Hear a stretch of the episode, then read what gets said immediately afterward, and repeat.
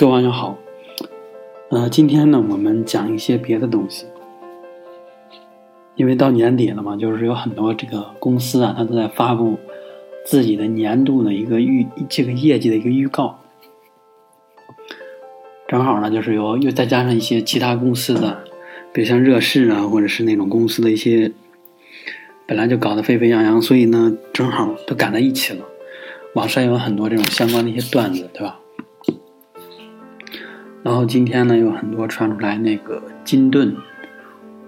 金盾股份的那个就是 CEO 叫做叫周建灿，然后不是跳楼了吗？所以正好这些事儿呢赶在一起，然后然后让我就想到一点，就是说。呃，为什么有那么多人他去选择买这些，或者说买这一类公司呢？我感觉其实他们呢，就是在买之前肯定也知道公司的一些基本情况，可能呢就是不是奔着价值投资的原则，是想搭一搭一次快车挣一把快钱，然后就下车，结果这车 下不来了，所以呢。我觉得就是趁这个机会也讲一讲我们之前说过那些选选股原则，如何让你呢能避开这些公司，对吧？这种公司其实，呃，我的感觉就是，如果你是一个比较保守或者一个价值投资者呢，这种公司能不碰就不碰。比如说，我们先说一下这个獐子岛，对吧？獐子岛就是搞这个海产养殖，对吧？这种，然后呢？其实我一开始知道獐子岛也是也是因为他以前的一个传言，就是说 这个獐子岛他这个扇贝跑了，上次是什么东西跑了？反正他们家的海产品经常跑。本来比如说你在第三季度的时候预预估的，就是预估的这个生物类的这个资产特别高，是吧？就这东西可以卖钱的，就是活的嘛。然后呢？但是到了第四季度，就说这东西已经没了、死了，或者跑了。所以从这一点上来看，如果真的是第三季度还存在、还是活的，有可能第四季度真的没有了。这个没有肯定不是跑了，而是说呢，是这个死了或者有什么原因。但是呢，可能这个公司呢，他不想，或者说是他觉得这种方式传达出去不太好，所以他就换了一个。跑了，但是一了百了嘛，所以就是从以我们那个选股原则来，就说第一个就是公司的股东或者管理层啊，就公司的这个 CEO 或者管理层，他是不是说报喜不报忧？这当公司业绩发展好的时候，他站出来特吹，对吧？特吹一番。但是当公司遇到困难、遇到问题的时候，三缄其口不说话，恨不得把这个事儿呢。封锁在自己那个公司或者公司的高层范围内，这种呢，其实是一个怎么说呢？不是一个真正的做事儿的态度吧？这个公司的经营跟我们个人一样，谁能说一帆风顺的，对吧？你肯定有一些困难问题，关键是在面对问题的时候，你管理层的一个态度是直面问题还是躲避问题？直面问题呢，就是把问题说出来，然后去解决问题。如果你躲避问题，从一个事儿上你躲避这个事儿，就说明你可能还有其他的事儿也在躲避着我们，对吧？也在躲避着股东，然后也可能去弄虚作假。他不可能说这个人或这个公司一直都是光明磊落，在一个小事上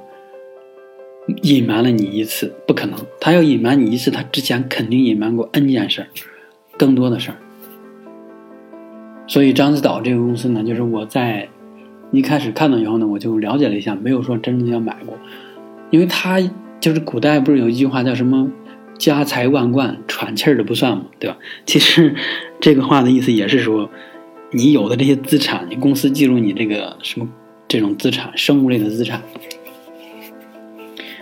它这个危险性还是很高的，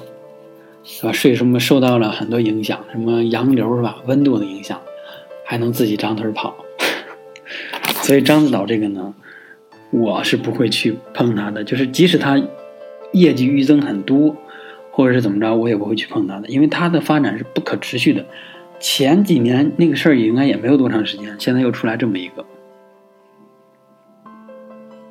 好，我们再看一下那个乐视吧。乐视最近也是在风口浪尖上。以我的判断，就是作为你，你如果你是一个比较保守的投资者啊，我不并不鼓励你去非常激进，比如拿出你很多钱去投资于乐视。前几天我在那个小球上看到一个，就是一个朋友吧，然后他发他写的就是自己的一些经历，就说自己是一个中年，就是不到四十吧，三十多可能，然后呢有一百万的这个积蓄，当时也是对乐视呢特别痴迷吧。研究了半年，好像是半年多，不断买入。现在呢，已经被套牢了。然后，反正描写的也是比较悲观吧。家里现在又有了第二胎，各种生活压力都来了，房贷、车贷，没了那个积蓄以后呢，感觉自己又得回心重新开始，对吧？所以呢，就是从这个故事你来讲啊。你要说这个人一开始在了解乐视的时候，不知道它是一个生态公司吗？不知道它是一个 PPT 公司吗？他肯定知道。但是呢，他想的是说，乐视在未来的短时间内肯定有一个爆发式的增长。他希望乐视成为下一个什么暴风影音是吧？或者那种几十倍股、百倍股。他想用这个钱去赚一个快钱，然后就走人。所以你预期的越着急越快。你这个决策呢，越可能失误。我一直一个理念就是说，你要去投资，其实你真的不需要说特别一些专业的分析技能，甚甚至获取到这个公司内部的一些内部消息、别人没有的消息、公司高层的动态等等，你不需要这些东西，你只需要一些常识性的东西，就能够很好的辅助你的这个投资决策。到底这家公司值不值得投？咱们就拿乐视来讲啊，你看乐视，我最早知道它其实就是看到它那个 PPT 嘛，讲的这个各种生态是吧？画着这个每个生态之间的这种关系。你说这种公司好吗？不好。无论从费雪来看，还是从巴菲特来看，这都不是一个好公司。为什么？巴菲特选股的原则就是原则之一，就是说这个公司的业务应该简单，越简单越直白越好。比如他买的可口可乐，他就是做饮料的，然后把这个饮料这个汽水在全球去扩张，简单吧？卖保险的，也就是卖保险，专注于卖汽车保险或者各种保险，这种业务就是你一讲就能明白。但是我当时如果要问你，你自己要问自己，乐视到底是干什么？你用一句话能搞明白吗？而这个乐视是搞生态的，那什么是生态？生态能挣钱吗？对吧？另外就是还有一点，就是大家很，就是说明这个公司的业务啊，它特复杂，它有很多个可以挣钱的点儿，但是哪个点是它主业呢？他自己估计都说不太好，所以这样的话就会就跟你是一个人一样。你一个人能力再强，你的这个基础素质再好，你智商再高，情商再高，对吧？你如果去做很多事情，你的精力就会分散开来。这就好比呢，嗯，举个不太恰当例子，就比如说你有有非常锋利的这个这个这个装备吧，然后能够挖洞，你每小时呢能挖一个这个直径为一米的这个洞呢，你能挖十米。而我们普通人，我的智商或者我的能力呢，我一小时呢也就挖上五米，对吧？但是呢，你你呢就是特分散，一会儿在这个山坡上挖个洞，一会儿山中山腰上挖个洞，一会儿山底下挖个洞，就是在这样挖挖挖。但是我呢，我可能就一直在挖一个洞。大家的目的是找水啊，所以 有可能就是谁先最先找到水的人，他并不是说你能力高，你分散他就好。跟挣钱是一样的，你看到所有的地方都能赚钱，所以你每个钱都想赚，你每个业务都觉得都能挣钱。这样的话，你公司从上到下就会有一种氛围，就总觉得我哪个都不专，我就是一个，就是走走看、四处投机的那种感觉，或者说是一个什么庞大的集团。从上而下呢，都是一种投机主义，或者说是一种……当然，这种描述也不不是太太恰当。反正我的意思就是说，呃，我喜欢这种简单的公司，它的主营业务历史悠久，就比如说十几年、几十年、上百年都没有变过，这种它才会真正的能够发展下去，而且能够有自己的这个竞争优势。你做的事儿越多，其实你的门槛越低。你的精力毕竟有限，你作为一个 CEO 有限，对吧？你管理的人有限，那你对于公司的战略布局，对于公司的每一个业务发展的前景的这个能看多远，你的精力都是有限，决定了你能走多远。当然了，这种话也是一个类似于马后炮吧。其实我当时，我虽然没有说正眼，就是认真去看过这个十家公司啊，我的感觉就是说，这种公司它再好，我也不去碰，因为。我的这些钱吧，我是想让它去增值的。我对于增值的这个速度没有说那么一个急切的期期盼。我已经保持一个相对理性的这么一个目的，就是我的这个钱，它对我来说呢，我投入这个钱很重要，所以我不想让它去毁掉。所以如果毁掉的话，就是我在倒退，对吧？有时候呢，你不倒退，你不倒退，你在原地保持不动。它本身呢，相对于其他倒退的来来说呢，就是一种进步，所以你没有必要去特别着急的把你的钱投进去，然后期待一个飞速的发展、飞速的这个翻倍，这个是不切实际的，它会让你做出一些错误的决定。然后我们再讲一下这个第三个吧，就是讲这个金盾股份这个公司啊，金盾股份其实是做这种风机的，对吧？地铁上什么这种隧道里边的风机。各种场景吧，我也不太确定它应用场景应该很多。它这个风机系统其实按理来说应该也是一个比发展比较好的这个公司了，就是它的项目还是很多的，各处达标，然后拿到了很多大型的项目。但是为什么这个公司它的这个老板压力这么大，就迫于去跳楼呢？现在网上没有一致的结论啊，一一个说法就是说，这个老板啊，他用自己的股份去抵押了很多这个贷款，然后拿着这些钱呢去投给了乐视。无论是说这个具体不知道是通过孙宏斌投的，还是说通过了这个贾跃亭，这个现在不知道，但这只是一种传闻，而且这个传闻的来源就是微博上有一个人。说了类似的话嘛，就是含糊其辞，说了一些以这个这个老板的身份说了一些话，但是时间呢对不上，因为老板是五点下午五点多发生的这个事件，然后那个微博是六点多发出来的，所以怎么可能呢，对吧？但是呢，这可能有一些方面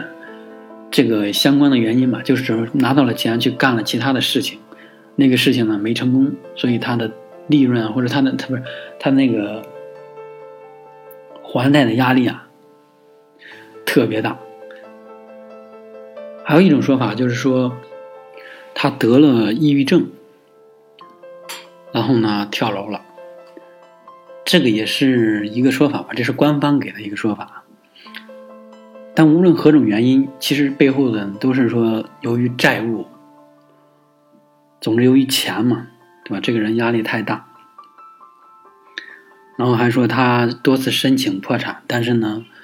政府或者说是他相关的这些人吧，不想让他去破产，因为破产以后可能这个影响的面呢特别大，所以呢自己被迫架在那里，然后不得不去撑起这个东西来，可能撑的时间久了吧，就感觉这个人已经他自己压力太大了，终于撑不住了。对吧？如果我看了一下他公司这个每年的这个收入，大概是四千万左右。然后四千万，其实作为一个普通的我们这种普通的这个股民啊，就所谓的这种韭菜等级的这种小小股民，我觉得我个人建议是不要买这种这个收入的这个很小，这是一个很很低的一个收入的公司啊。你要买那种收入很大的。这样的话，你的有一定的安全边际，否则的话，当这个公司在面临一定问题的时候，它这个四千万它波动范围就很小，对吧？很小，本来四千万就是一个很薄的收入，如果它摊上一些事儿或遇到一些问题，那它的每年的收入有可能就会零或者是负的。所以呢，这是一个盈利上的安全的一个边际，还有一个呢，就是它每年的这个净利润也要比较高，否则的话，虽然从表面上看收入很高，但实际上归于股股东们的这个净利润特别少，那可能就是通过一些做假账啊什么这种手段达到的，对吧？就是把钱从你的手到我手流一遍，这个钱还不是我的。所以最终公司没有得到什么真正的发展，对股东也没有什么真正的用，这个得到这个资本积累。我们其实首先呢，就是对于这个老板的这个事件呢，我们还是非常感觉有点惋惜，因为在中国的企业家还是活得比较累的。这个累呢，不能说是企业家他能力不够，我觉得还是周围的环境，对吧？中国的整个的环境给他的压力太大，另外他肯定也是由于自身，就比如他如果真的投资者是，他肯定也是想去挣一些钱，那挣个钱他是为了自己还是为了这个公司的发展呢？这个都说不好，所以肯定也是迫于压力去做这些事情，然后就没有说沉下心来，我就把我的风机做得更好，我就抓我的风机这个事儿就行了。尽量的是吧，提高利润，缩的缩缩小这个，减缩这个成本。这样的话，我觉得他应该也是一个很不错的企业家，也是一个实干型的企业家。但是做走上这个事儿，也是令人惋惜。所以呢，我们在看这家公司的时候，如果你假设如果没有发生这个事儿，我们可能在看这个公司的时候，我的奉劝就是说，对于这种利润收益收入比较低、比较薄的这种公司，你就不要去看它了。无论它的业绩翻倍的比例是多少，百，比如百分之一千、百分之五百，这个都没有任何意义，因为它本来基数就很小，它再翻上五倍，它也是很小，而且这种做起账来也比较简单，不像比如说上汽集团、招商银行，它要翻个百分之五百、百分之，这就疯了，所以那种做假账的几率呢更小。因此呢，在听信一些年度这个预告的时候啊。你不要去看说有些公司百分之一千、百分之二百就觉得这种公司前景一定会好。它今年上来了，明年它肯定会回去的。如果这些公司不是一个稳定性的公司，肯定会回去的。所以呢，你别看说这些大型公司或者一些市值比较大的这种公司，它的波动很小，它有可能就是比如说今年都减了百分之九，对不对？减了百分之一，去年是百分之十，这都不没有什么关系，因为它的体量一直在变大。它的这个收入是在增加的，它比去年那个收入就是增速放缓一点也没关系，因为它还是在增长，对吧？所以在这个数字在传达上啊，给人一种其实是一种错觉。去年增长了百分之九、百分之十，今年增长了百分之九，你就感觉哎，这公司好像是在走下坡路啊。但实际上它的这个基数不一样，对吧？比如你去年挣十块钱。你挣一块钱，那就是百分之十。今年如果你再挣一块钱，那就是十一分之一，对吧？它肯定不到百百分之十了。没有没有说错吧？所以，我们还是不要去听一些这种分析报告或者一些这种网络小编传达出来的东西。你要透过现象呢去分析一下，仔细的分析一下，去想一想。然后呢，今天呢就是我们讲的这个课外篇，讲的这个东西的目的呢，就是让大家呢去关注一些特别简单的原则、选股原则，去排除你的这个投资对象，而不要忘了这些简单的原则，就是一些简单的原则告诉你不要买了，你还会忘掉这个原则，然后去特别认真、特别仔细的去分析它，分析它的财务报表，分析各种，分析这个行业。分析它的竞争力，那个其实都没有意义的。所以我的观点就是常识投资、常识价值投资、常识、常识价值投资，就是 common sense 这个东西，对于我们这种普通小白型的，或者说一个非专业型的投资者来说，这个东西就至关重要。如果你利用好你的常识，利用好你周围人的常识，你就能够做得非常不错了。所以呢，我们再总结一下啊，就是管理层一定要敢于这个讲真话、公正、诚实，不能报喜不报忧。面对问题的时候就解决问题，这个其实是一种能力的表现。不要认为说把问题暴露出来是公司无能，相反是一种能力自信的表现。这个呢，其实是应用在那个獐子岛和乐视，对吧？然后另外呢，就是这个公司的业务一定要简单，越简单越好，普通人都能看懂，你一想就能明白它是怎么赚钱的，它这个赚钱的方式能不能持续下去。对吧像乐视这个业务赚钱就特复杂，你听一个故事还不行，你得听 N 多个故事串在一起，你才觉得哦，这个真的很厉害啊。像这个金盾嘛，其实我觉得它就是对于我们普通来讲，我们只讲这个普通的股民来讲，不讲它那个具体跳楼那个事儿。我觉得你应该关注的就是这种低收入或者收入很低、盈利能力很差的这种小公司呢，你最好就不要去碰了。好，但是我还要强调一下，就是我讲这些故事呢，并不是说我做现在已经发生了，然后我再去评述它，觉得我好像自己很厉害是吧？应该能避免，但实际上我我我真的能避免，就是因为，就是因为我就是用了那几个简单的原则去考虑他们的，我没有想过别的。我也没有想过他今年以后或者明年什么时候出出这种问题，因为当时我就没有看了以后我就没有把他主要精力放在那上面。我觉得我的基础的一个常识就告诉我不要去买这种公司了，我何必去花精力去碰他们呢？当然，对于就是发生的这些不幸的事件啊，我们觉得还是非常惋惜的，因为我们也想在中国这个环境下，中国的经济体制下面，其实。中国的市场经济下面，如果有很多优秀的企业家、优秀的企业出来，然后这些企业能够长久持续的发展下去，在一个好的环境下面发展下去，有钱可以赚，这个其实才是我们普通股民投资的一个大环境，才是我们能够赚钱的一个基础条件。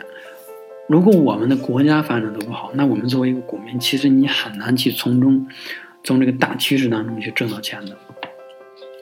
因此呢，其实我们还是希望企业和国家的发展越来越好。然后我们作为普通投资者，我们就牢牢记住我们的一些常识性的东西，去应用好我们的选股原则就可以了。好，